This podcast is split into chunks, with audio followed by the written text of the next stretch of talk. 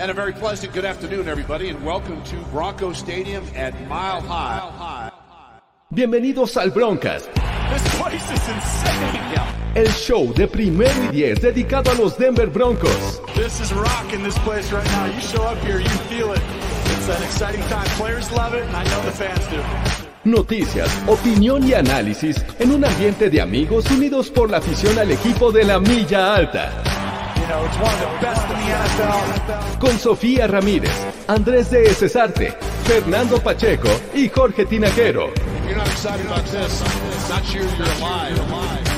Comienza el Broncas.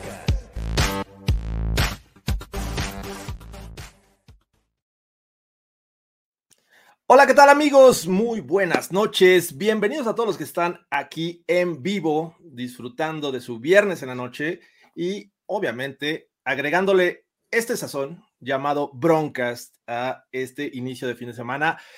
Es un placer, estamos de vuelta, los extrañábamos, nos extrañábamos también y, y antes de eh, abundar en el tema, vamos a saludar como siempre y es una costumbre, Sofía Ramírez. ¿Cómo estás, Sofía? Bien, por fin estamos de vuelta. Estoy muy Caray. feliz. Ya tantas, tantas semanas de vacaciones como que pesan también, ¿no? Literal, vacaciones Sofía se fue eh, a las paradisíacas playas de Acapulco, si mal no recuerdo, y además de uno que otro viaje porque se puede. Entonces, qué bueno que ya estamos de vuelta y también saludando a Fernando Pacheco. ¿Cómo estás, Fernando? No también como ustedes, o sea, viajes internacionales, vacaciones, o sea, los extrañé amigos, realmente los extrañé, qué bueno que se divirtieron, vamos a darle a esto porque hay que hablar de los Denver Broncos. No, no todo fue diversión, Fernando. Eh, me estoy enterando que anduve en una zona bien complicada, ahí cerca de un hotel eh, en el que ocurrieron cosas extrañas, pero digo, afortunadamente estoy de vuelta y estamos listos para platicar de los Denver Broncos porque, damas y caballeros, tenemos ya temporada casi, está muy cerca de nosotros, eh, de agencia libre. Y creo que tenemos que empezar a hablar del tema, empezar a hablar de los jugadores que son potencialmente agentes libres. Obviamente apuntan algunos a ser agentes libres, pero otros se pueden recontratar todavía, ¿no? Entonces, el 14 de marzo empieza la temporada del tampering. El 16 de marzo oficialmente empieza la agencia libre.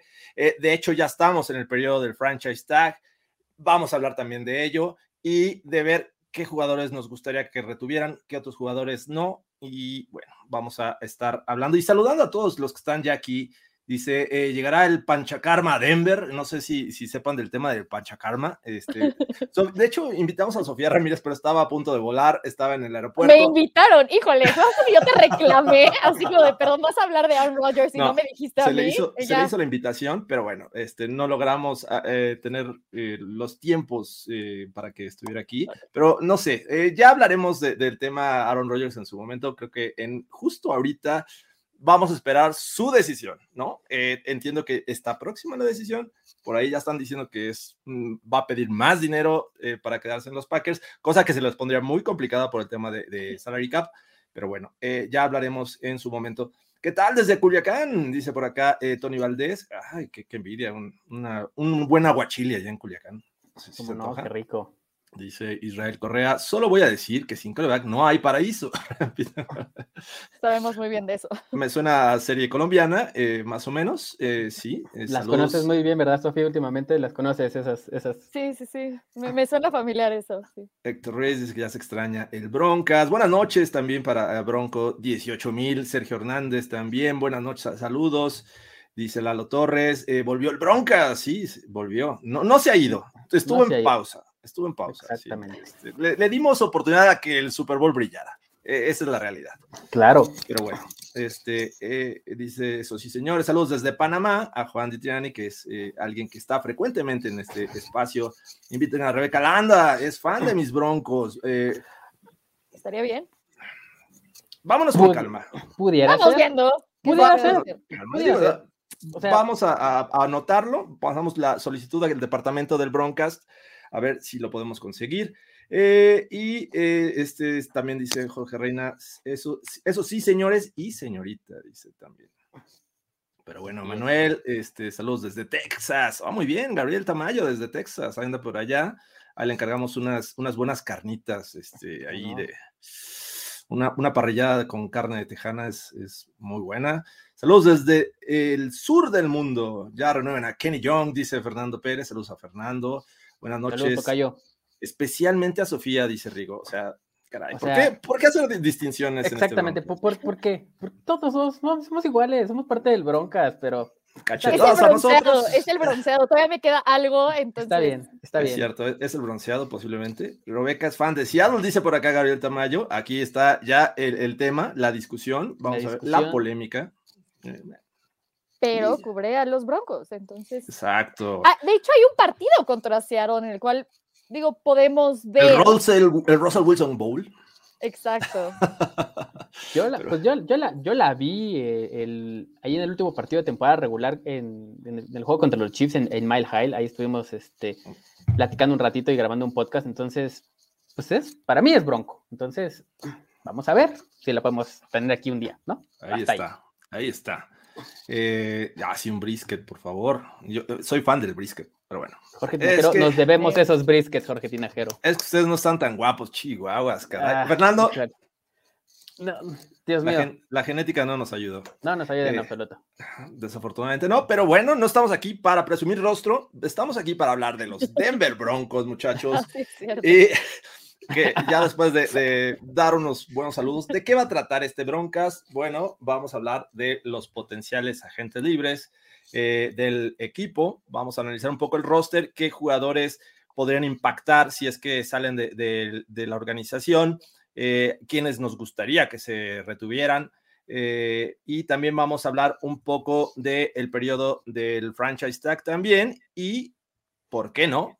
Porque ya estamos en, también eh, eh, combinados con el tema del draft, un poco de necesidades. ¿Qué es lo que los Denver Broncos deberían de eh, este, reforzar en el roster en esta temporada 2022? Así es que vámonos por partes, señores. Vámonos por los potenciales jugadores. Y antes de eso, eh, me estoy saltando un tema importante porque en este lapso en donde no hubo broadcast, ya se definió por fin parte del staff que estaba pendiente y se confirmó lo que en alguna vez les platicamos y Giro Ibero va a ser el coordinador defensivo de los Denver Broncos. ¿Cómo ven este tema? Eh, creo que era, era ya un, una, una, noticia, era un secreto a voces, ¿no? Que, que, él iba a hacer, no se había contratado un, un coordinador defensivo previo al Super Bowl, sabíamos que iba después de esa fecha íbamos a tener eh, nuestro coordinador ofensivo. Y bueno, ya lo habíamos platicado en algún momento de sus aptitudes, de sus eh, características como coach, de su historia. Eh, ahí váyanse a los, a los, broncos anteriores, amigos, para no ser tan repetitivos. Pero sin duda, pues eh, para aclararlo un poquito más a los que no los han visto, pues algo que lo, que lo podemos rescatar es, viene de la escuela de, Big, de ¿no? Eso creo que es lo más importante. La posible continuidad que le pudiera dar eh, Ibero a, a, esta defensiva, que sin duda tiene el talento y que tiene el, el, potencial para, para hacer y mantenerse dentro del top 5 de la liga, una defensa top 5, sin duda lo hay. Pero pues bueno, como todo, ¿no? Es un coach que no ha tenido la posición, no ha tenido la experiencia en el cargo en la NFL y pues es una moneda al aire que sin duda eh, inspira mucha confianza, por lo menos a mí me inspira mucha confianza. ¿Cómo es, sí. ¿Te late eh, Ibero? Eh, sí, uno otra vez vemos la conexión con Nathaniel Hackett desde, desde antes y que son mejores amigos y que realmente fue como su best man en, en la boda, uh -huh. cosa que también ya habíamos platicado. Obviamente, como dice Fernando, trae todo el background donde puede ser que no se pierda esa parte de Big Fangio con la cual yo estaba un poco preocupada cuando, cuando corrieron a Vic, eh, la continuidad. Y bueno, viene de ser eh, passing game coordinator y de secundaria, ¿no? Que al final de cuentas era una de las preocupaciones. ¿Qué va a pasar con este equipo a la defensiva si ya no se tiene a Ed Donatel y ya no se tiene a, este, a Vic Faño, ¿no? Y aquí justo lo que él ha hablado es vamos a mantener esto. Y creo que el hecho de que esté especializado en la secundaria, que es ahorita, bueno, era ahorita el fuerte de los Broncos, puede ser que veamos una cierta continuidad ahí. Eh, me gusta la contratación, pero sí, otra vez para mí, como dice Fer, es una, es una moneda al aire donde para mí es otro coach que no ha tenido esa expertise en el puesto, pues experiencia en el puesto que va a cumplir actualmente, ¿no? Que digo, eh, ¿cuántos de los coaches que están ahorita dentro de los Broncos realmente tienen experiencia dentro de ese puesto? Obviamente tienen experiencia de, de, varios años, todo como asistentes, como coordinadores, como todo eso, pero no como coordinador de defensivo o coordinador ofensivo, algo por el estilo, donde puede ser que me preocupó un poco, pero creo que estoy en calma con él. No sé tú. Sí, además que le agregas eh, de todo, ya que todo lo comentado por ustedes, le agregas esta, esta situación en la que viene de experiencia de un Super Bowl, viene de un equipo campeón, viene este, de saber cómo se maneja este, este, esta defensiva, que la verdad fue una de las claves a lo largo de la temporada con Raheem Morris como, como el coordinador defensivo y estas, estas formas de presionar el coreback fue una de las defensivas que más sacks eh, obtuvo en la temporada, si mal no recuerdo, estuvo en los 50 en temporada regular, eh, fue la tercera mejor en este aspecto y además de contar con un gran cornerback como es eh, Jalen Ramsey, que bueno, sí fue exhibido en el Super Bowl, todos estamos de acuerdo, pero creo que lo que hay alrededor de él, porque no era Jalen Ramsey solamente, sino lo que logra hacer con este eh, roster que para muchos es limitado en talento, me parece que es importante. Así es que esto lo valoro bastante. Y no nada más fue eh, Ibero en esta ocasión, porque también esperó a otros eh, coaches que estaban en, el staff de los Rams, como Dwayne Stokes, que es el, el coordinador eh, de equipos especiales. Yo creo que la que está más feliz es Sofía Ramírez, con la cual me gustaría eh, empezar con este tema. ¿Cómo ves este cambio de equipos especiales? Uno, me encanta por dos razones. Tom McMahon ya no está, eh, número uno. Dos, se, se, fue a los Raiders. Entonces, wow. Y bueno, ahora traemos otro dentro del Super Bowl que estaba considerado como, como de los top de special teams dentro de toda la liga. Entonces, bueno, al final de cuentas otra vez viene de ser asistente de todo, pero creo que, digo, ahí sí la vara está tan baja que estoy muy, muy, muy emocionada y creo que puede, puede haber varias cosas muy buenas ahí. Ahí sí estoy súper emocionada. ¿Cómo ves, Fernando? A mí me gusta y creo que era uno de los eh, coaches que no teníamos en la mira o en el radar y que las ediciones pasadas no lo platicamos tanto, ¿no? Y, y creo que sí hay que rescatar que es un gran coach, sobre todo en esta, en esta área, ¿no? Si es experto o tiene la expertise en, en equipos especiales, estuvo precisamente como control de calidad de equipos especiales en los Bucks en el 2008, eh, fue, coordinador de equipos especiales de los Bucks en el 2011, eh, entonces el coordinador de eh, asistente de equipos especiales en los, en los Bears del 2013 a 2014, entonces ya tiene la experiencia, ya conoce lo, lo que se necesita y las herramientas que se requieren para esta unidad en especial, que sin duda, ya lo dijo Sofi, ¿no? Una de las más decepcionantes de los Broncos, por lo menos los últimos tres años. Eh, y eso si nos vamos, eh, si no nos vamos más para atrás, ¿no? O sea, sí, ahorita no más es Tom McMahon porque ese hombre era una catástrofe. Pero, pero la verdad es que los Broncos han padecido mucho de jugadas explosivas en, en los equipos especiales. Si mal no recuerdo, creo que solamente se tienen dos regresos de kickoff en los últimos este, siete años, seis años, que es muchísimo. Entonces, si Stocks viene a, a, darle ese cambio y ese giro que necesita estos Broncos en esta unidad, a mí me encanta. La verdad, la experiencia la tiene de los pocos coaches o nuevos coaches que van a llegar a este equipo que ya conocen el puesto. Entonces, creo que eso le va a dar una, una gran este, experiencia y, sobre todo, eh, creo que tiene el talento en el equipo para lograr buenas cosas. Sí, y parece que eh, el entusiasmo sigue a tope, ¿no? Creo que Nathaniel Hackett está inyectando esa, este, ese ánimo que, trae desde sus entrevistas y que está muy contento. Y creo que esto lo está trasladando a otras partes del equipo y ojalá si sea ya con los jugadores este, en el momento que tenga que trabajar con ellos. Eh, otros que me, gustaría destacar, bueno, el caso de Marcus Dixon, que también llega de los Rams que llega a ser eh, coach de línea defensiva y él era asistente de línea defensiva en los Rams. Nada más y nada menos ahí trabajando con Aaron Donald, eh, con Sean Robinson, con este, se me fue el, el, otro, eh, es, bueno, olvídenlo, pero eh, creo que también esta línea defensiva hizo un buen trabajo y creo que traes esa experiencia. Por acá nos platicaba este Gabriel Tamayo de la experiencia de, de Ibiro y que de este Ibiro, este, y que llevan a Dom Capers como eh, Senior Defensive Assistant. ¿Cómo ven esta situación? Es uno más, o sea, realmente es uno más a la lista que, que va a aportar, ¿no? Que sabemos de la trayectoria de Dom Capers, que ya como corredor ofensivo hizo buenas cosas, tuvo buenos años con los Packers y antes, pero ya creo que al final ya le, empezó a pesar un poco más la, creo que la, nueva escuela a Capers y lo que, a lo que lo traen es realmente a coachar a Ibiro, eh, llevarlo por un buen, por un buen camino y, y, darle todas las herramientas para, para que sea y explote como, como coordinador, ¿no? que explote la posición. Sin duda, esta, esa contratación de Capers de asistente senior eh, es eso, ¿no? Simplemente ser un guía, ser un, este, un mentor para, para Ibero y, vamos a ver cómo resulta. A mí, a mí me gusta realmente la experiencia que tiene Don Capers y lo que puede traer también para el staff. Es que eso es una de las cosas que a mí me preocupaba, ¿no? La experiencia que tenían, y es algo que también acabo de decir, pero creo que justo ahorita que lo mencionan con Capers y con Color, el hecho de que los pongan no en el puesto de, coordinadores, pero que aún así los retengan como, como algo dentro del staff, creo que le puede dar ese, como lo ha dicho varias veces este George Payton, el sounding board, ¿no? La experiencia donde yo ya soy nuevo en este, en este aspecto o en este puesto, pero me puedo como recargar un poco en ti con toda la experiencia que tú tienes dentro de la NFL y dentro de, aparte de los equipos o conociéndolos, que digo, a ver, si esto yo no lo sé, me, tengo alguien en quien puedo confiar y recaer, ¿no? No nada más estás solito en el alma, que era una de mis preocupaciones muy grandes, de, ok, te estás haciendo de toda esta experiencia que tienes, que ya muchos dicen, es que para qué queremos los dinosaurios si, la, si eso no estaba funcionando. Pues sí, pero son demasiados coaches que son nuevos en su posición, donde realmente, ¿qué pasa cuando algo no sale bien. ¿Con quién vas a llegar a preguntar o decir, oye, ¿qué se hace cuando esto sucede? ¿No? Al final de cuentas, ahí estás solo. Y aquí lo que están haciendo los Broncos es, bueno, no los estoy trayendo como coordinadores, pero los estoy trayendo como ese justo senior experience que puede ser muy bueno para el equipo. Entonces, a mí esa parte me encanta.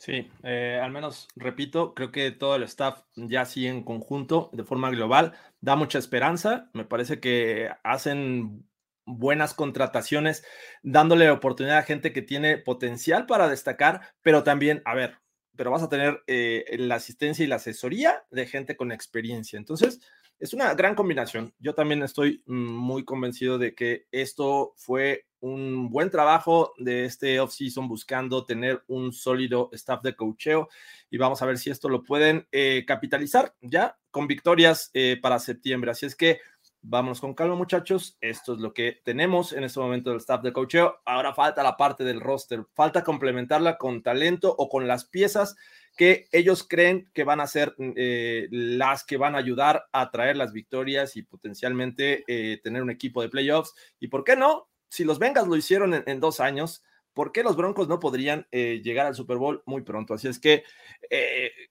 vamos a ver qué pasa creo que hay que ser mesurados también, no hay que lanzar las campanas al vuelo porque todavía falta mucho trabajo. Y para eso, pues tenemos que hablar justo de lo que es el roster actualmente de los Denver Broncos y que este, esta agencia libre potencialmente podría dejar muchos huecos.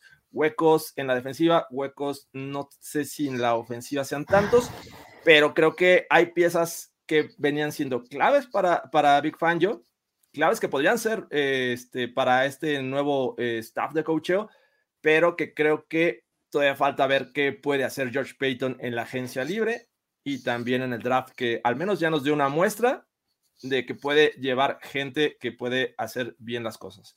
Así es que, eh, pregunta obligada, ¿quién es el coreback? Eh, Jorge, te nos estás adelantando. Creo que en este momento, si me preguntas, Drew Locke. Es que pues es el único que está bajo contrato para, eh, la, temporada. Entonces, no. hay que eliminar esa posibilidad. Sí puede ser Drew Sí puede ser Drew y que por ahí también se estuvo... Y alguien de este, este, de este, panel sonríe. Justin Alton estuvo hablando cosas buenas. Eh, dicen por ahí, ah, es, lo hablo por compromiso. O sea... No, pero es que, a ver, o sea, no tiene que decir nada, pero al final de cuentas sí sirve el hecho de, hablar bien de todo. El único coreback que tienes bajo contrato dentro de los Denver Broncos. O sea, se lo pudo haber ahorrado, entonces qué bueno que lo hizo. Que no dijo, no dijo mentiras. Realmente el brazo de, de Drew es bastante fuerte, tiene mucha eh, potencia de brazo. Y es un jugador atlético, porque lo es. Y lo vimos, lo vimos el balón. Lo vimos, lo vimos en el, último juego de temporada, ¿no? Consigue dos touchdowns por tierra y lo hace bien. Sí, el tema es cuando llega el momento de tomar decisiones, eh, que ahí es donde nos ha eh, dejado mucho que desear. Pero bueno, él es el coreback actual de los Denver Broncos. Teddy Bridgewater es eh, agente libre. Y vamos a hablar justamente de los agentes libres, comenzando por aquellos que mm, tienen un tipo de restricción, porque hay tres tipos de agentes libres. Uno, el que es sin restricciones, el que lo van a encontrar con las siglas UFA, ¿no? Un agente libre sin restricciones y aquellos que sí tienen restricciones, que son los que tienen, cumplieron tres años, tienen tres años de años, mm, por llamarlo, válidos, y de esa manera se convierten en agentes libres con restricciones. ¿Qué quiere decir esto? Que el equipo podría decir, bueno, yo a tal jugador le quiero dar una oferta y equivale a una primera ronda o a una segunda ronda, este, o a la ronda en la cual fue seleccionado el jugador. Y el equipo interesado va, a llegar y va a decir, ok, yo te pago este, esta oferta y te voy a dar esa ronda que estás pidiendo. Muchas ocasiones ni siquiera llegan a esta situación y a veces se convierten en agentes libres. Entonces, vamos a hablar de los eh, agentes libres sin restricciones. De los que más destacan en esta lista es Deshaun Williams. Deshaun Williams es eh, potencialmente agente libre. Deontay Spencer también, este jugador que pues, realmente lo, recordamos más en equipos especiales que siendo un jugador de, este, de campo. Pocas veces lo vimos como wide receiver. Eh, Malik Reed, Malik Reed se vuelve eh, agente libre sin, eh, digo, con restricciones, ¿sí? Calvin Anderson, me parece que es otro que destaca en esta lista. ¿Cómo ven? Bueno, quisieran agregar a Brett Ripien, pero bueno, ahí está. Estos son los jugadores que han sido parte importante de la rotación, incluso algunos este, por lesiones han sido titulares. El caso de Malik Reed, que tuvimos que recurrir a él. ¿Cómo ven esta situación? Yo quisiera agregar en esta lista a Jonas Griffith es un linebacker que, lo hizo muy bien las últimas semanas, ahí supliendo la, ausencia de Kenny Young, y que puede ser una grata sorpresa. Eh, Yo me quedaré. A ver, primero hay que decir los nombres importantes ahí que se llama Josie Juo y Alfredo Johnson. Esos nombres no son importantes. ¿En qué momento van a ser importantes si realmente cuando salieron de, cuando, cuando dejaron de jugar, fueron completamente irrelevantes? Baron Brown lo hizo, Baron Brown lo hizo excelentemente bien. Nada más, nada más para que, para que quede claro. Eh, no los mencioné ahorita en esta lista porque ellos son eh, agentes, libres, con, con, derechos exclusivos. exclusivos. ¿Qué quiere decir? Que tienen menos de tres años eh, válidos dentro, de la, dentro de, o que jugaron temporadas válidas, tres temporadas, no, menos de tres temporadas válidas. Es, a eso quería llegar. Menos de tres temporadas válidas son los, los que tienen derechos exclusivos, que ahí sí efectivamente está Jonas Griffith. Pero bueno, adelante. No, Jonas Griffith está con restricciones. Yo lo tengo como, como agente libre con eh, derechos exclusivos, así lo tengo yo. Eh, eh, es el ERFA, así lo pueden encontrar. Sí, yo también lo tengo así. Fíjate que yo lo, yo lo, tengo como, como sin restricciones, a, ver, que, actualizarlo. pero, pero bueno, de los que mencionaste, el más importante es Calvin Anderson. Ese es el, el, el que tenemos que, o que me, me gustaría que, que, debería firmar, porque es el único swing tackle que tienes en esta posición y, que realmente estos, estos Denver Broncos han batallado en encontrar ese right tackle que pueda ser el titular. Trajimos este año a Cam Fleming, el cual eh, no tuvo como grandes este, actuaciones. Se trajo a Bobby Massey por una temporada, que lo hizo bien antes de lesionarse. Y, bueno, el que era el cambio natural y que lo hacía muy bien cuando estaba en el campo es Calvin Anderson. A mí me preocuparía perderlo a él sobre cualquier otro jugador que mencionaste en la lista, George. Eh, yo creo que es, de suma importancia retenerlo, sobre todo porque si vamos a seguir, eh, es un jugador atlético muy físico y que creo que este esquema que, que está más, o que plantea Nathaniel Hackett, que es el, el, de, el zona, este, una, una zone, eh, le puede caer muy bien a, a Calvin Anderson. Entonces, pues de estos jugadores, yo me quedaría con él, es el que a mí más me, me, dolería perderlo en agencia libre. Eh, más sobre el resto, a ver, Sofía, ¿qué opinión tienes? De los que mencionaste, sí, de los que ah, mencionaste. ok, digo, yo tengo otro, pero bueno, a ver, Sofía. Es que hay, por ejemplo, Bobby Massey, ahorita hablando de tacos, la verdad es que a mí, o sea, me sorprendió de manera muy grata Bobby Massey, donde realmente no esperaba mucho de él, y más cuando lo pones en competencia con Cam Fleming y lo que hemos visto en la carrera no era algo espectacular. Creo que hizo un muy buen trabajo dentro de, de esta línea ofensiva y realmente cuáles son tus opciones, ¿no? Ok, vas al draft, vas a agarrar uno, pero tardan en desarrollarse. Entonces, es que agarro a Bobby Massey, yo lo mantendría ahí. Y creo que, a ver, también hay que hablar de, de, otras personas que yo considero que son muy importantes, ¿no? Este, en el, bueno, vamos a seguir hablando de restricted o unrestricted. Ahora, ahorita restricted. Vamos, por ahora. vamos por ahora. porque Bobby Massey yo lo tengo también como que es unrestricted, ¿no? Eh, Entonces, sí, sí, sí. es que por eso es como, yo me adelanto dentro de la línea ofensiva, me fui a la línea ofensiva. Pero te digo, pues, calmantes, calmantes Montes, Sofía Ramírez. Okay. Uy, pero, ajá, ¿cuál, cuál? Entonces, Jorge. Bueno, creo que Malik Reed ha sido alguien que, por lo que me digan, ha tenido que ser titular en los Denver Broncos. Y realmente no, no hay tanto talento para presionar al coreback. No es, eh, eh, digo, si lo comparan con, con, otros jugadores de la liga, pues obviamente Malik Reed sale perdiendo. Pero dentro de lo que hay en el equipo, me parece que, a ver, nos vamos a quedar con Chop. Este, eh, y Chop y, y, y. quién más? O sea, Jonathan Cooper. Por, ahí, por ahí Jonathan Cooper, que se vio bien, pero sigue siendo una promesa. Mm, no sé si sea este momento para decir, a ver, calma, vamos a darle un año más a Malik Reed dentro del equipo. Y otro que me gusta, porque creo que eh, eh, eh, suele ser versátil, de Sean Williams. De Sean Williams, que, que lo mencioné, y es un tipo que puede estar en una rotación como defensive end o en determinados momentos cuando hay que presionar el coreback este, desde el centro de la línea. Entonces, ha crecido también el nivel de, Sean Williams. Me parece que si le das una oportunidad, eh, un año más, podría ver eh, algo interesante de él. Y creo que, eh, digo, también no hay mucho talento en, la línea defensiva. Creo que hay que renovarla. Vamos a ver qué es el, cuál es el plan de Igiro Ibero. Pero me parece que por ahí podrían tener paciencia con estos dos jugadores, Malik Reed y de Sean Williams. Sí, y yo nada más para este para complementar, nada, eh, sí quisiera que, estemos en el mismo canal. ¿De verdad Jonas Griffith no lo tienen con restricciones? Yo, yo lo tengo. No, a ver. No. ¿No? ¿Dónde lo estás checando? En la escaleta, amigos. Ah, es que yo lo estoy checando literalmente en Spotrack, pero eh, está bien. Pero bueno, entonces, este, pues sí, coincido contigo, George. Eh, Sean Williams es un jugador que es versátil, que es atlético, que es físico y que se ha ganado eh, el puesto conforme han pasado los años. Ha estado en el Practice Squad durante varios años y bueno, ya el año pasado ya se ganó su, su, oportunidad con el primer equipo. Bueno, desde el, desde el año anterior, ¿no? Hace dos años tuvo ciertas apariciones. El año pasado ya tuvo un poquito más de participación. Uh Williams es un jugador que pudiera dar un poquito más de, de lo que se tiene en el radar de él. Yo también me quedaría con, lo retendría un año más. Ok, dicen que no, no bebas alcohol adulterado. No puedo beber, amigos, no puedo beber.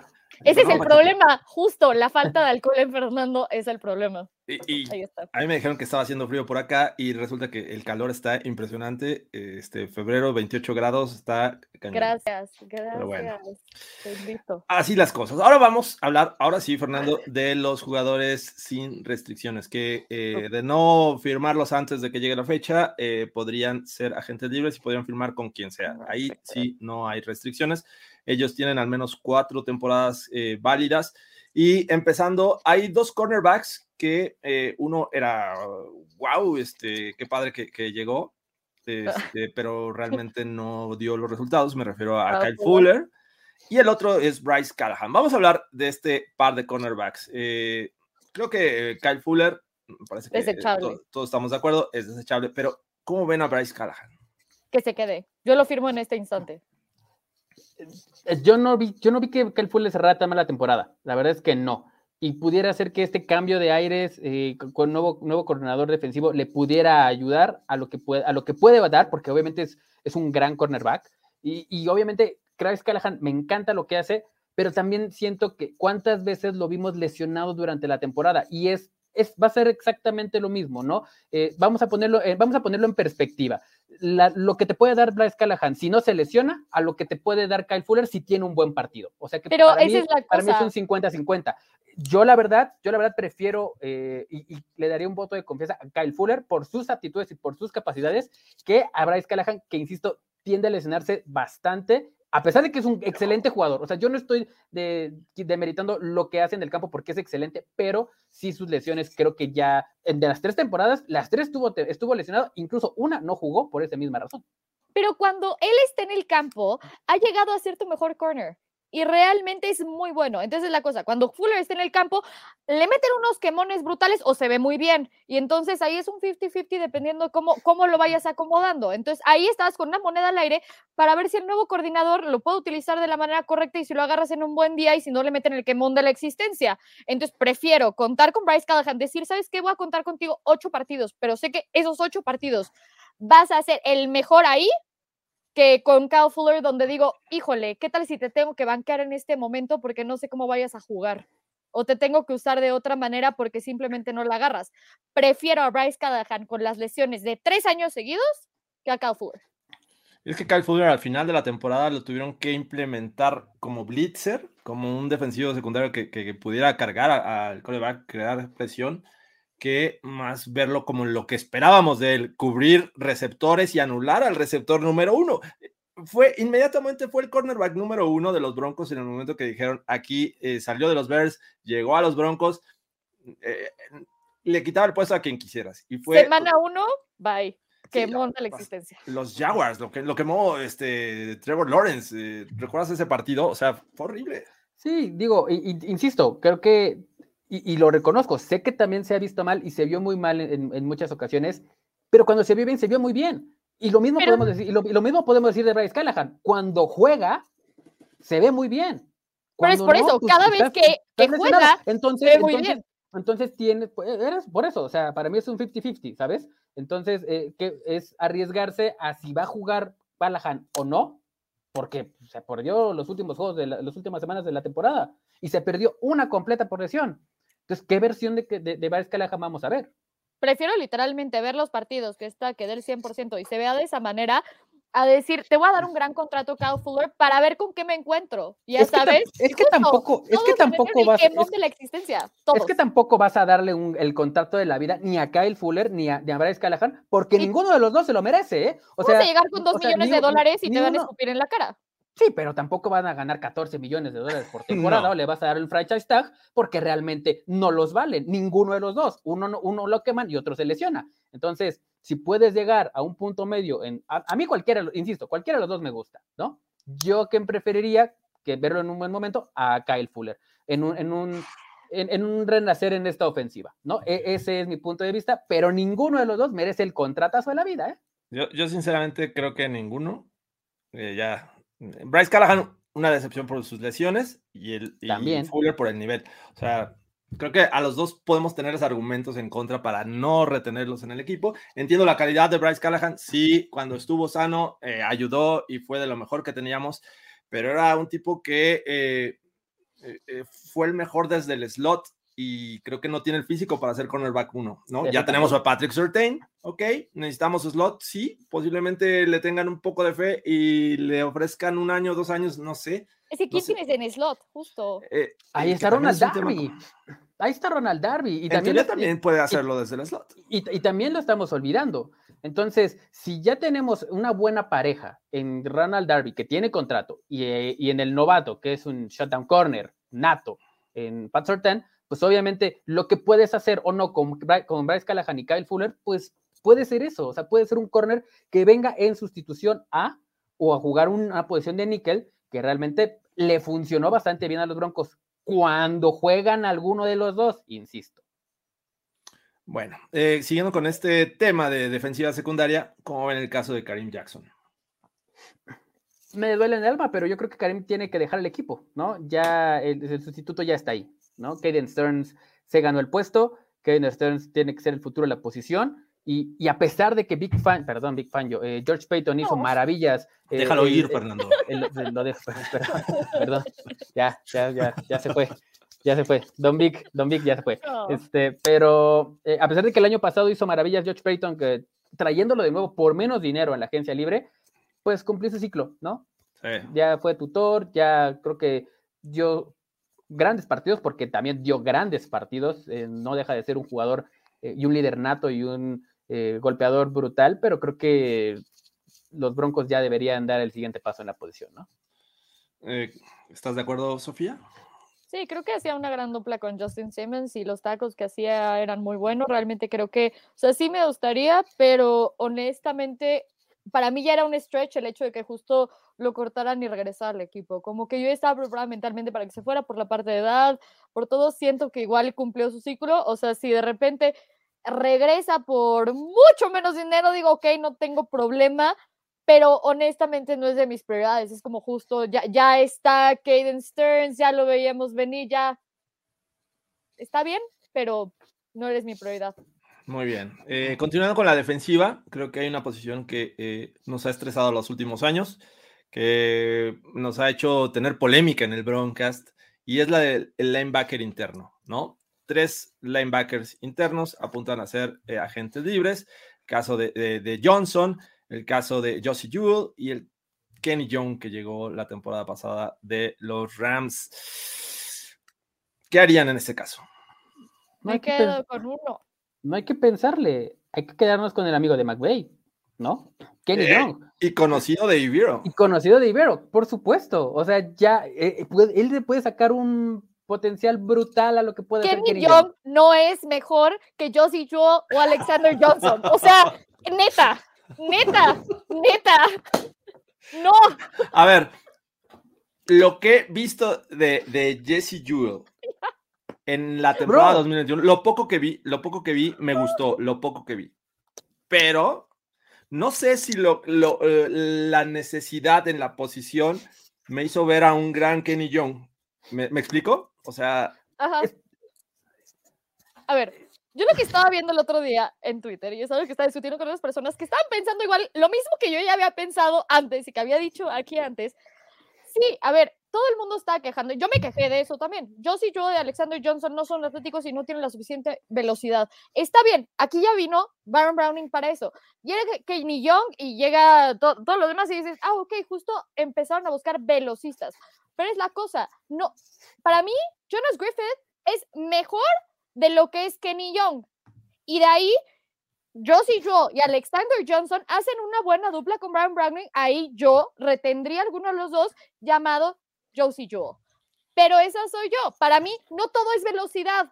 Para mí, un linebacker no todo es velocidad, no todo es, ah, sí puede correr hasta acá. Pues sí, igual que un wide receiver. Qué bueno que me corras 90 yardas en 3 segundos, pero si no sabes cachar, no me sirves de nada. Entonces, sí, sí, Kenny Young tiene cosas muy buenas, pero a mí se me hace que necesitas alguien que esté de lado o compartiendo con Browning que, pues sea un poco como pues, ayudarse a, el uno al otro y no nada más un poco más de lo mismo.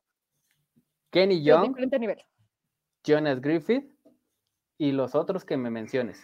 Otra vez voy, a plantear. Ese es, el depth chart de los Denver Broncos en, en, cuanto a inside linebacker. No hay punto de comparación ni en atleticismo ni en forma de juego de Alexander Johnson ni de Josie Jewell que, lo que, te ofrece un Kenny, que lo que te ofrece un Kenny Young y lo que te ofrece un Jonas Griffith. No todo es atleticismo. Otra vez voy a hacer la pregunta. Pero a ver, o ¿qué estamos buscando en un linebacker?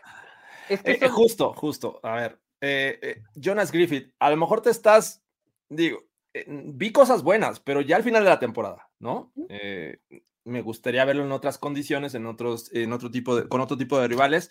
la verdad, me gustó lo que vi, pero creo que eh, yo sí creo que hay que analizar esa parte. ¿Qué tipo de defensiva va a haber con el Giro Ibero? ¿Se va a mantener un 3-4? Es un 3-4. ¿Va a ser un híbrido? Este, porque estoy de acuerdo. Creo que en una defensiva 3-4 necesitas linebackers eh, mucho más rápidos y más ágiles, ¿no? Eh, si estuvieras una 4-3, el del medio, yo inmediatamente digo, mm, vayan por Josie Jewell o vayan por Johnson. O sea, alguien pesado, alguien que no tenga que llegar hasta, hasta el sideline, sino que eh, su función el centro. Y los otros linebackers, ¿recuerdan cuando estaba Al Wilson, este... Eh, este mm, Darren Williams. Darren, Williams y, eh, este, Ian Gold. Ian Gold. Ian Gold y Darren Williams eran muy rápidos.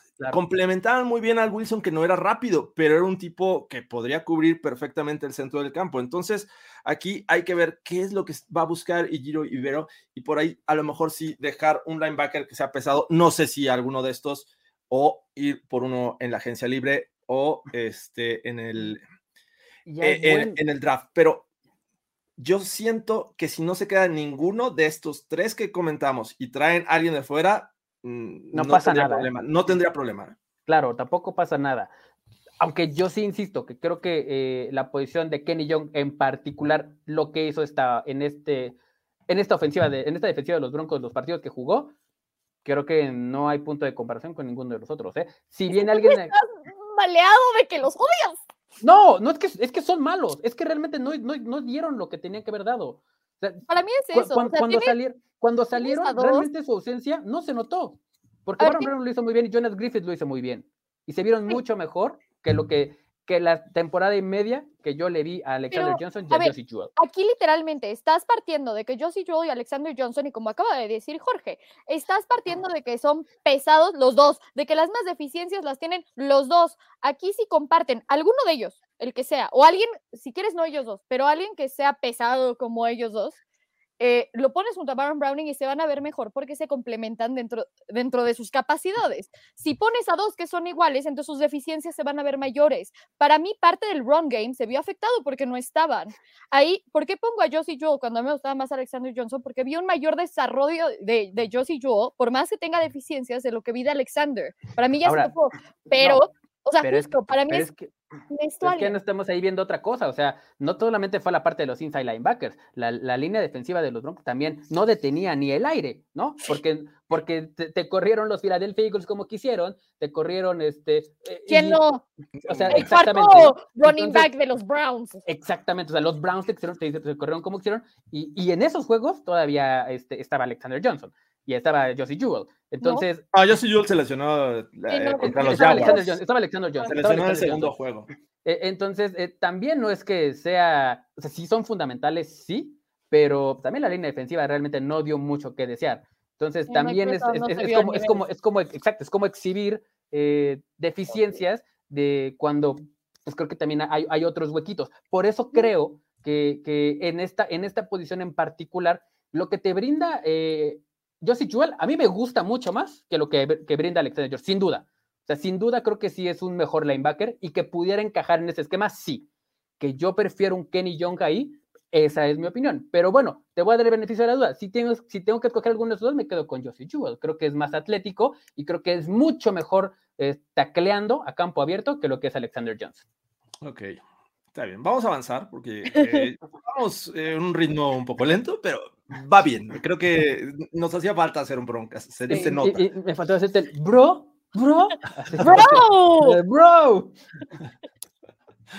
Ok, vamos a, a terminar con la defensiva. Y creo que para esto necesitamos mencionar a Stephen Weatherly, que también apunta a ser agente La libre, gafa. y Shamar Stephen. ¿Alguno de estos dos eh, les gustaría que los retuvieran? Ah, creo que Shamar Steven. Me gusta, me, gusta su actitud, creo que me gusta lo que puede ser presionar al quarterback, pero la verdad es que dos séptimas rondas que pueden convertirse en magia con George Payton, ¿no? Ok, eh, y bueno, creo que por ahí se me había pasado el caso de cornerbacks porque, bueno, en algún momento fue importante para la rotación, Nate Hairston, ¿no? Que, que creo que Fernando Pacheco es fan de Nate Hairston. Soy fan y por ahí en un bold prediction yo dije un pick six de Nate Hairston, pero no se me dio.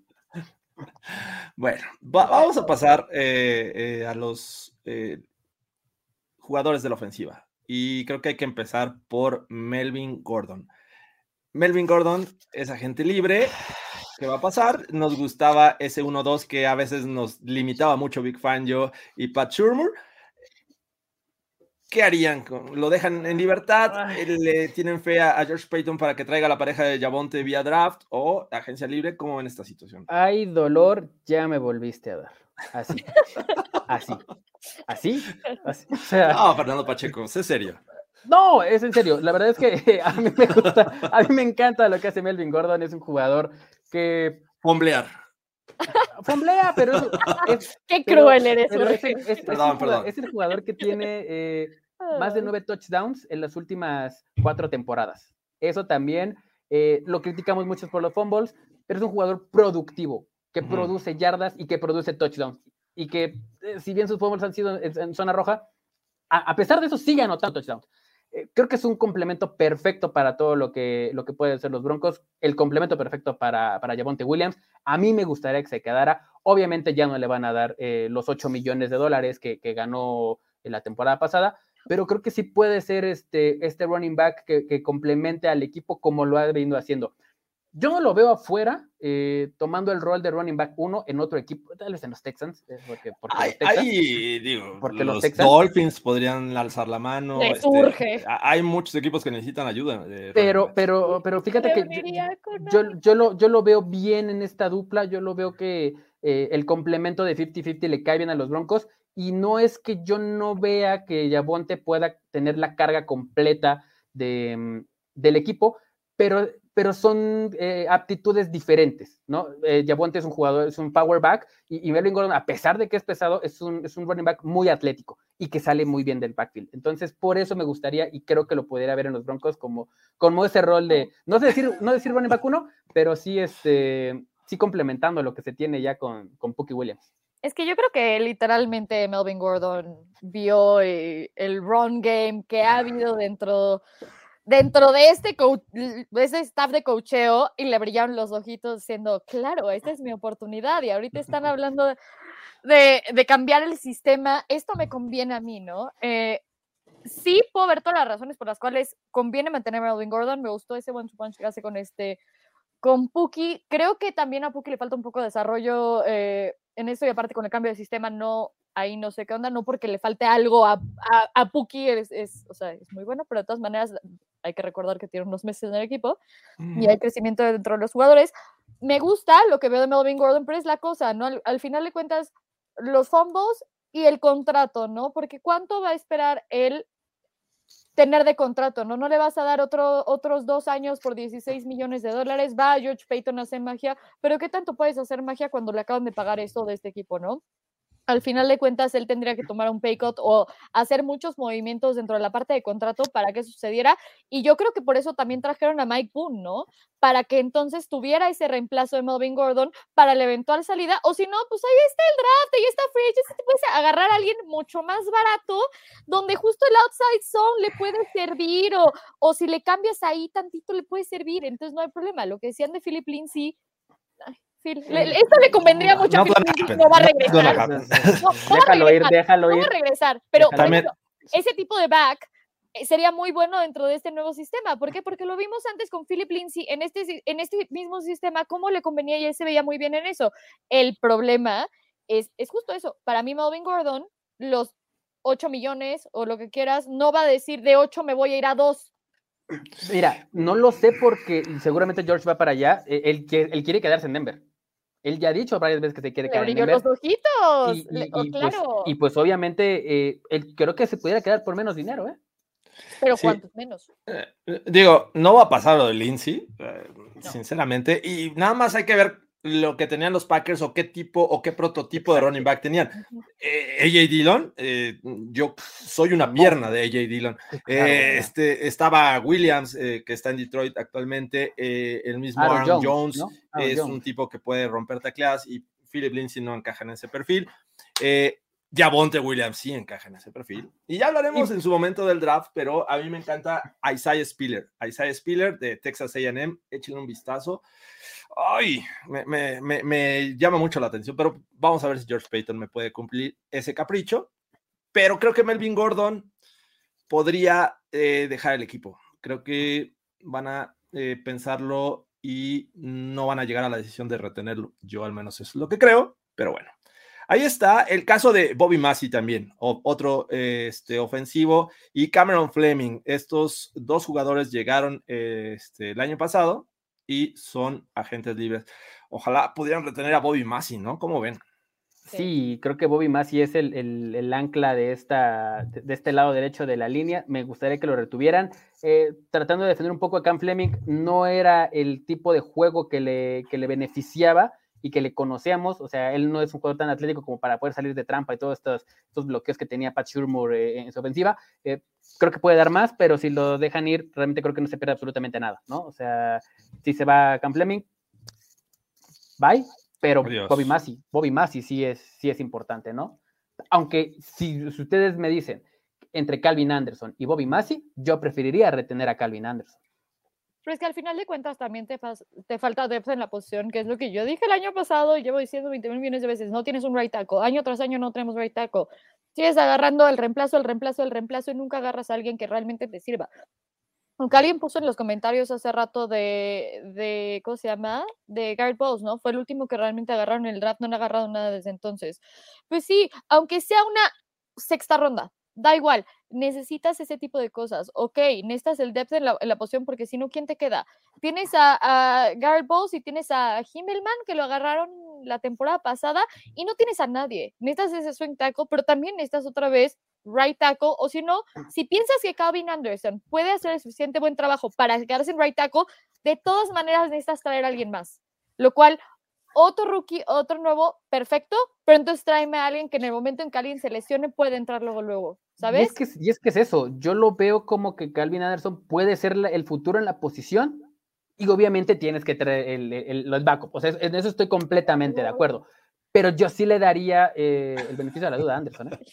Es que ya, o sea, llevo tantos años siendo right tackle, right tackle, y es como lo veo en el draft y no pasa que yo decía, ya, de séptima ronda, o sea, aunque sea de, cuates, ¿no? Pues y aparte, ahorita que tenías a Mike Monchak y no lo utilizaste para eso, es como... Los Broncos tienen muchas elecciones, ¿eh? Y, y, dentro de esas no necesariamente es muchas tardías, sino creo que temprano tienen eh, buenas elecciones, sí, sí, gracias al trade con los Rams. Así es que, eh, pues vamos a ver qué hace eh, George Payton y también la agencia libre, es importante.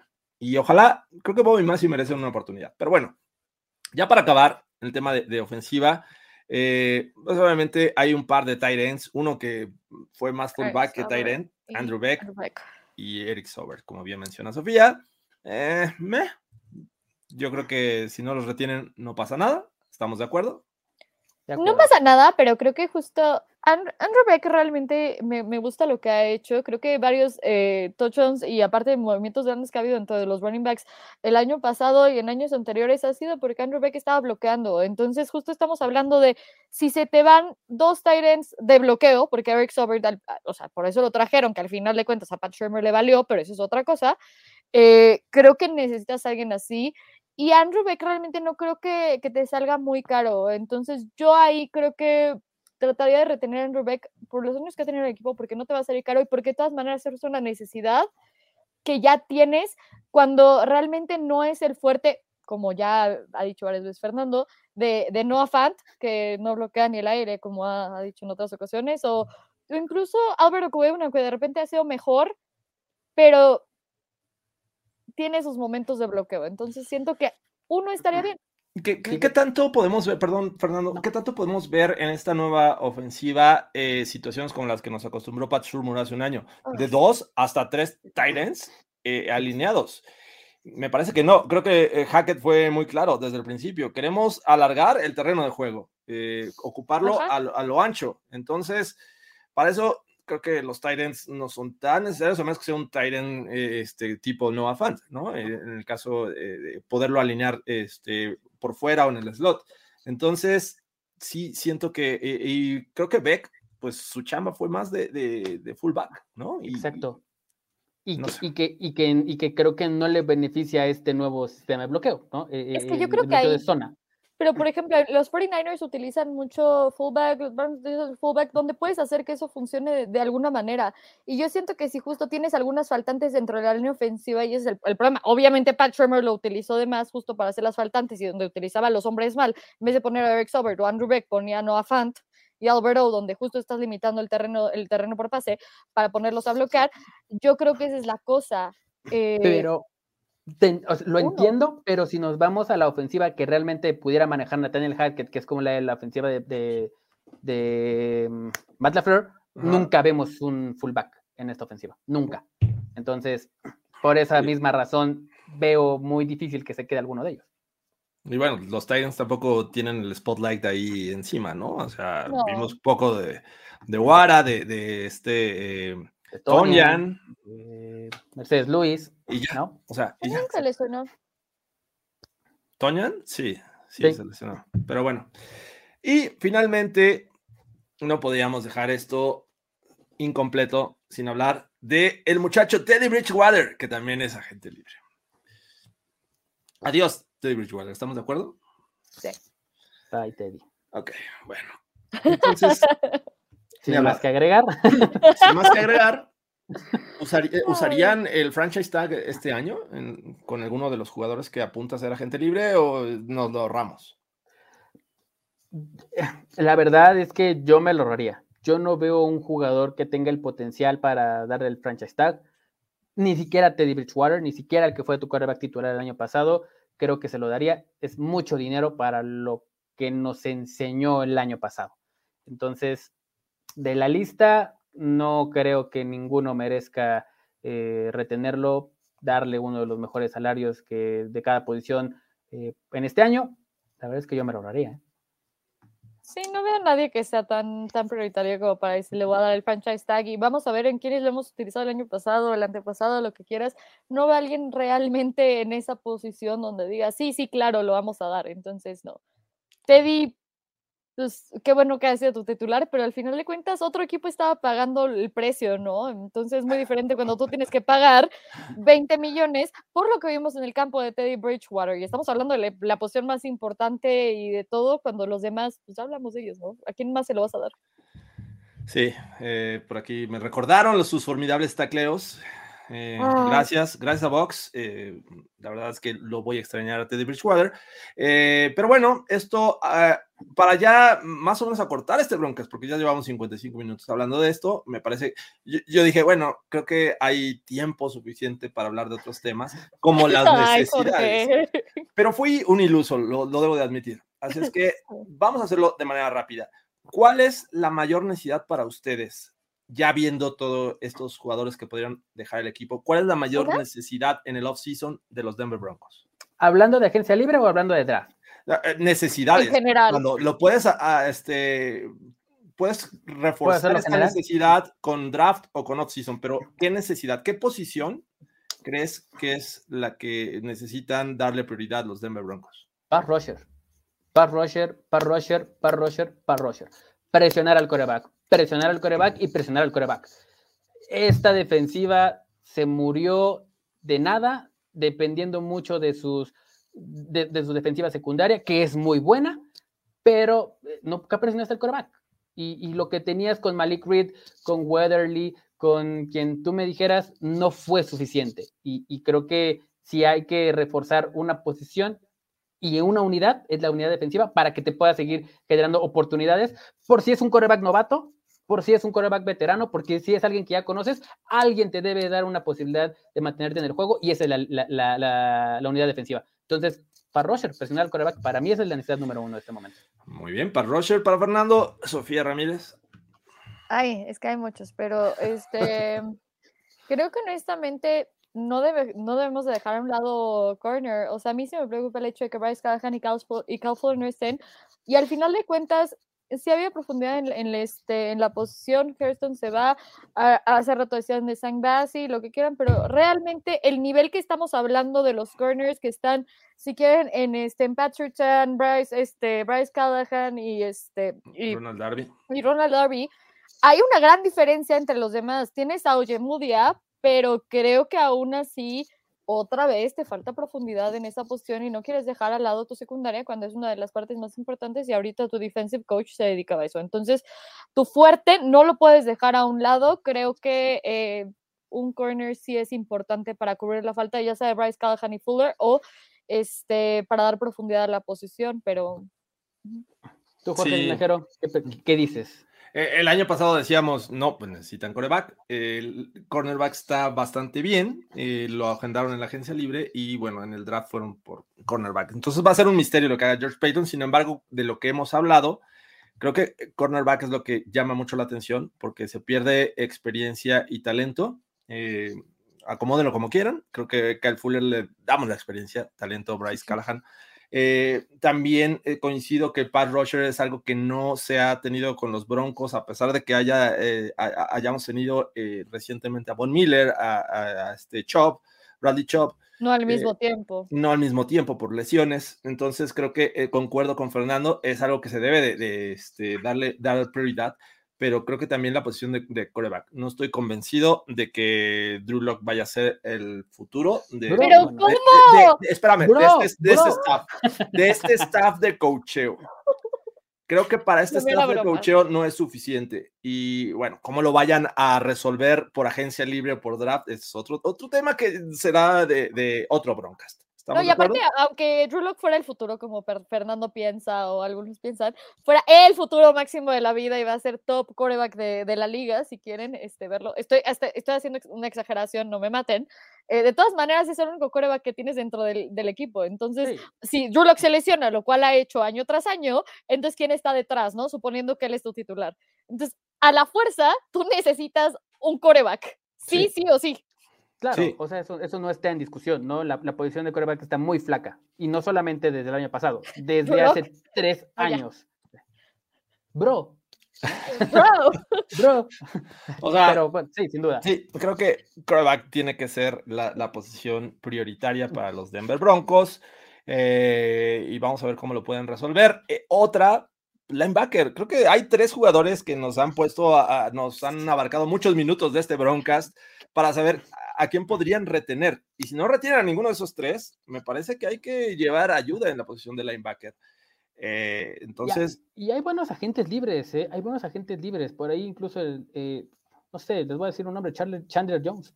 Pero eso O sea, lo vamos a hablar, este, la- la- Claro, lo vamos a ver en la- otro la- momento, ¿no? En la- otro Chandler momento. Jones más pass rusher, ¿no? Pero me refiero Bueno, a sí, linebacker claro. central. Central, ok. O sea, sí, algo tipo Kenny Young, algo Kenny Young. este, Josie Jewell, no sé. Alguien que Right vaya a ocupar tackle. esos huecos. Um, Otra ok, vez right tackle. right tackle, sí. eh, que ahí tengo mi, mi velita prendida a que Bobby Massey lo van a poder eh, Y- este, y- recontratar. Y, y es que por donde, le, por donde le veamos y no, y no, este, no haciéndolo de una manera despectiva, hay muchos huecos o, o este equipo está muy parchado. La misma línea defensiva, ¿no? Alguien que detenga la carrera. Porque Mike Purcell estuvo desaparecido todo, to- toda la temporada pasada y también es una posición que se tiene que llenar, ¿no? Es que no es sé si- no sé tanto si, si, si presion- obviamente se necesita presionar al quarterback desde la línea defensiva, pero también detiene la carrera, ¿no? El- eh, fin. insisto, hemos visto juegos como el de los Browns, como el de los Eagles, como el de los Chiefs, o sea, que, que te van a cargar el balón y que no sabes, o sea, que, que es tan desesperante ver que no puedes tener este, que, que detenga la carrera, que, bueno, vimos lo que pasó en esos partidos. ¿no? Va- vamos, Estaba súper parchado absolutamente todo, donde estamos hablando de no puedes frenar en primer nivel, en segundo nivel, en tercer nivel, y entonces, ¿quién realmente va a frenar la carrera? Pero es frenar en general, ¿no? Y también presionar Claro. al coreback, donde dices, güey, mando cuatro, mando blitzes, lo que quieras. Ahorita hicieron énfasis en presionar al coreback, pues sí, pero ¿a quién tenías junto? Tenías a Bradley Chop, que venía de lesión, donde no se veía eh, 100% bien, y luego tenías al random número 43 o la sexta ronda o al, o al undrafted, a ver qué pueden hacer, donde realmente no, eso no es, o sea, vas, va- vas a reemplazar a Von Miller. O sea, no es, aparte, no estás reemplazando a cualquier vato. O sea, estás Sí. reemplazando a Von Miller. ¿Cómo? Y ahí estás hablando de una línea defensiva que estaba siendo parchada con cosas que realmente no estaban funcionando. Entonces, ahí todo el hate de la vida a Big Fan yo y terminó como una de las mejores defensivas de la liga. Con todo eso alrededor, póngale un monumento al defense que hizo Big Fangio. O sea, a mi parecer, con parche sobre parche sobre parche. Y bueno, Ibero viene de una defensiva que, que presionó muy bien y que hizo muchos sacks. Así es que eh, ya vamos a despedirnos con la pregunta que le he visto, eh, es, es recurrente, le he visto varias ocasiones. Si me trajiste las cosas del, del Super Bowl. No, esa no es recurrente, esa no Eh, es yo No, ya no, lo vi no. tres veces en, en los comentarios, solo que de esta compu no, lo, no los puedo poner. Te Traje una foto de, de, de Marius. Mira qué bonita foto. Te envidio, Sofía Ramírez, te envidio. te envidio. De verdad, eres un gran amigo, Jorge Tinajero y compañero. Muy bien. Us- ¿Ustedes ven a Von Miller de regreso? La verdad, no. Yo la verdad no lo veo de regreso. Me duele en el alma. Eh, amo a Bob Miller, lo adoro con toda mi alma, lo admiro muchísimo. Va a ser un icono y un de los Broncos. Yo no lo veo de regreso. Eh, yo de hecho lo hablé con uno de los fans número uno de, de Von Miller. Digo fans número uno porque todos dicen que son. Eh, yo no creo que esté de regreso ahorita. Eh, creo que chance justo para el último año antes de retirarse, algo por el estilo, puede ser que lo vea. Pero ahorita creo que más, eh, ahorita que acaba de ser padre, literal, empieza su vida de esa manera, va, va a tratar de exprimir todos los millones que se pueda, porque al final de cuentas ya no está tan joven, va a tratar de exprimir todo y si después puede regresar en un contrato de un año, un día o lo que sea para, para retirarse un bronco por la parte de corazón, jala, pero no lo veo de otra manera. Va a tratar de conseguir todo el dinero del mundo. Y los broncos no sé si estén dispuestos a pagarse.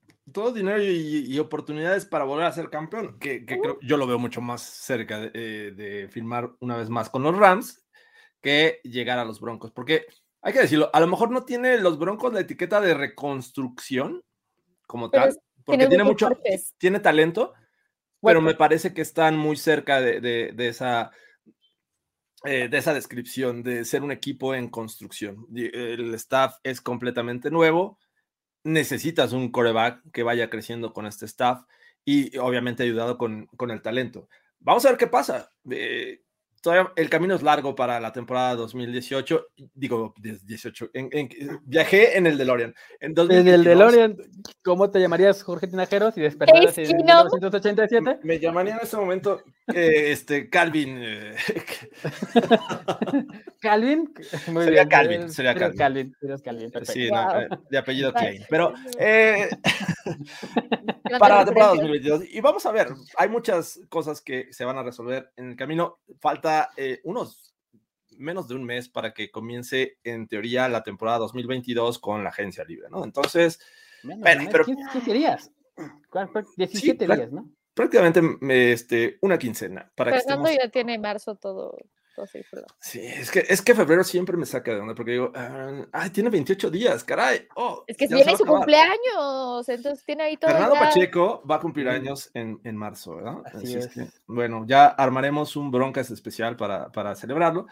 Y bueno, a todos los que estuvieron presentes, de verdad, muchas gracias. El Broncas regresó. Vamos a hacer broncas con mayor frecuencia, así es que estén al pendiente. Vamos a hablar de temas eh, también eh, de, del draft, sobre todo. También tratar de, de, ver qué jugadores podrían llegar vía agencia libre. Entonces, el tema eh, todavía es, va, da para largo.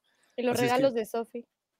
Esos no van a ser públicos. Este, hay un NDA ahí ya este, listo. Ya, ya va rumbo a tu casa para que se firme. y este tema quede sepultado. Así es que muchas gracias a todos los que estuvieron eh, presentes. Gracias, Sofía Ramírez. ¿Cómo te encontramos en redes sociales? En Twitter como so, arroba Sofía RMZ8. Y... Muy bien, sigan a Sofía si ustedes no lo han hecho, por favor. Y también a Fernando Pacheco ¿Cómo te encontramos en redes sociales? Me encuentro como FerPacheco43 en Twitter y también no se olviden de seguir las redes de Bronx en México, arroba Bronx en México, ah, las redes. en Twitter, YouTube, Instagram, Facebook y Sofi, bro.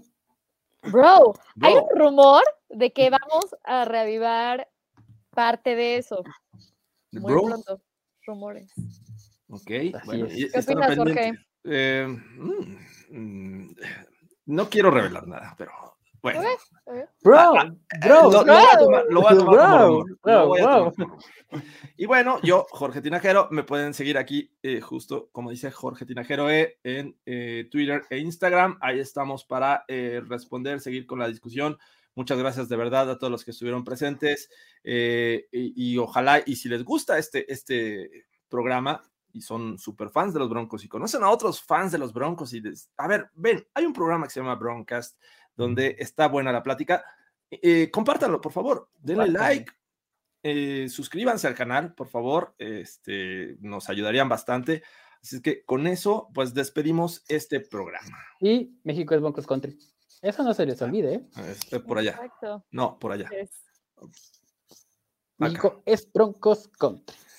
Es correcto. México es Broncos Country. Eh, pues vamos a ver qué sorpresas nos deparan los Broncos que vienen a México eh, por este programa internacional, el Home Marketing International. Así es que, venga, eh, gracias y nos vemos hasta la próxima, amigos.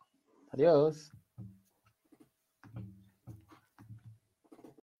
When you need mealtime inspiration, it's worth shopping Kroger, where you'll find over 30,000 mouthwatering choices that excite your inner foodie. And no matter what tasty choice you make, you'll enjoy our everyday low prices, plus extra ways to save, like digital coupons worth over $600 each week. You can also save up to $1 off per gallon at the pump with fuel points. More savings and more inspiring flavors make shopping Kroger worth it every time. Kroger, fresh for everyone. Fuel restrictions apply.